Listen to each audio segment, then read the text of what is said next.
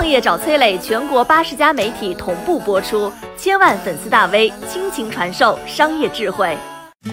最美丽的商业逆行者有着怎样的精神支柱？中国邮政为何用亏本的生意支撑着信息的传递呢？真的有企业坚持几十年做亏钱的生意吗？有。我们先从康巴汉子奇美多吉说起。今年二月，奇美多吉刚刚参加完央视春晚，回到成都写下了请战书，穿上防护服就开着邮政大巴车奔赴了武汉的抗疫前线。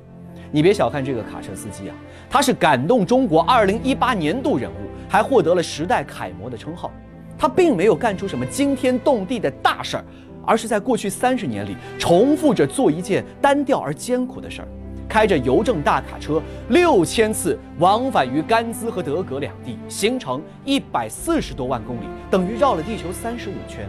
不论阴晴雨雪，他坚持把一封信、一份报纸、一张明信片、一本录取通知书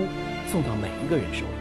奇美多吉常年行驶的川藏线油路，海拔超过四千二百米，这条路最窄的地方不足四米，稍微一个失误就是车毁人亡。高原气候严酷，最低气温能到零下四十度，公路封冻，山上的积雪随时可能崩塌。当地居民都说这条路离死神最近。然而，奇美多吉开着油车在这条路上跑了三十年，风雨无阻，被困那是常事儿，遭遇狼群和歹徒根本不稀奇。冒着生命危险值吗？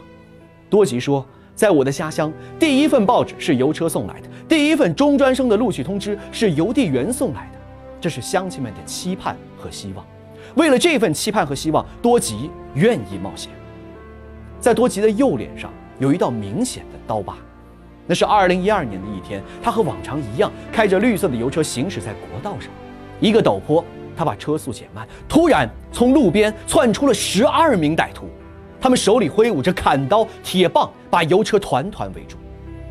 等到多吉醒来的时候。他在医院结束了八个小时的抢救手术，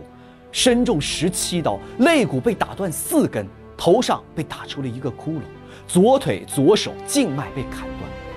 重伤的多吉在重症监护室里躺了一个礼拜，挣扎着捡回了一条命。半年后，他克服了康复的苦难，恢复了身体。同事们心疼他，劝他：“多吉，你别开车了，太辛苦了。”但是多吉的妻子知道，雪山油路那是多吉的魂。他必须回到那里。在多吉重返车队的那一天，同事们给他献上了哈达，他转身就把雪白的哈达系在了油车上。其实很多人不知道，这个视油车和油路为生命的男人，他的大儿子，二零一一年七月猝死，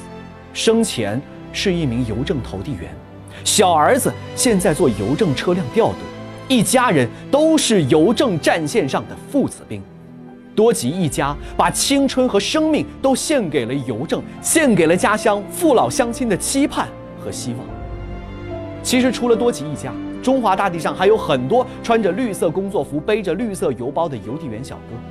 他们在没路的地方赶着驴，在河里划着船，在山沟里爬着山，就是为了把三通一达这些民营快递公司不愿意送的快递送到收件人的手里。他们是中国邮政九十二万名员工的代表。中国邮政在二零二零年的全球五百强企业排名，历史性的冲到了第九十位，阿里巴巴排名第一百三十二位。有人可能要感叹啊，中国邮政比阿里还厉害，那为什么我感觉不到它的存在呢？原因很简单，三通一达、顺丰这些民营快递公司的策略是以城市为中心，挑选业务最密集的市场，提升服务，加速、加速再加速，赚钱、赚钱再赚钱，所以。你大多数跟他们的小哥打交道，而邮政的角色和责任让他不能只挑城市的肥肉下手，他的服务必须雨露均沾，重心放在乡村山区，下沉下沉再下沉，普惠普惠再普惠。为了保证中国每一个角落都能与世界连通，中国邮政的营业网点五万四千个，全国建制村通邮率百分之百，乡镇的邮政覆盖率百分之百，世界第一。从一九八五年世界之极南极建立中国科考长城站邮政局，到世界之巅珠峰大本营的珠峰邮局，再到海南西沙群岛的三沙邮局，甚至九天揽月的太空邮局，中国的国旗在哪里升起，中国的邮政就通邮到哪里。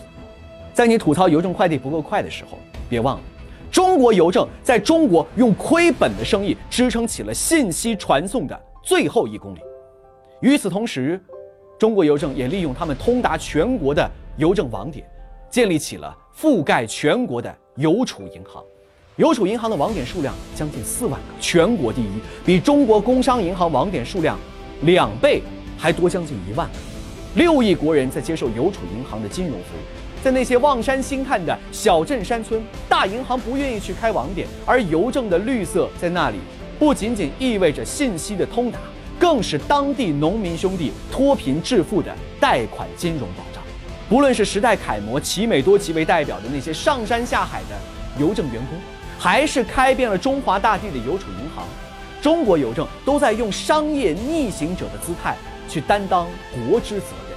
在商业模式上，用最难的快递网点覆盖去建立起用户信任和巨大的渠道网络，再通过普惠的金融服务实现了企业的良性发展和盈利。这个简单的商业模式也再一次说明了一个商业真理：最难走的路，其实才是真正的捷径。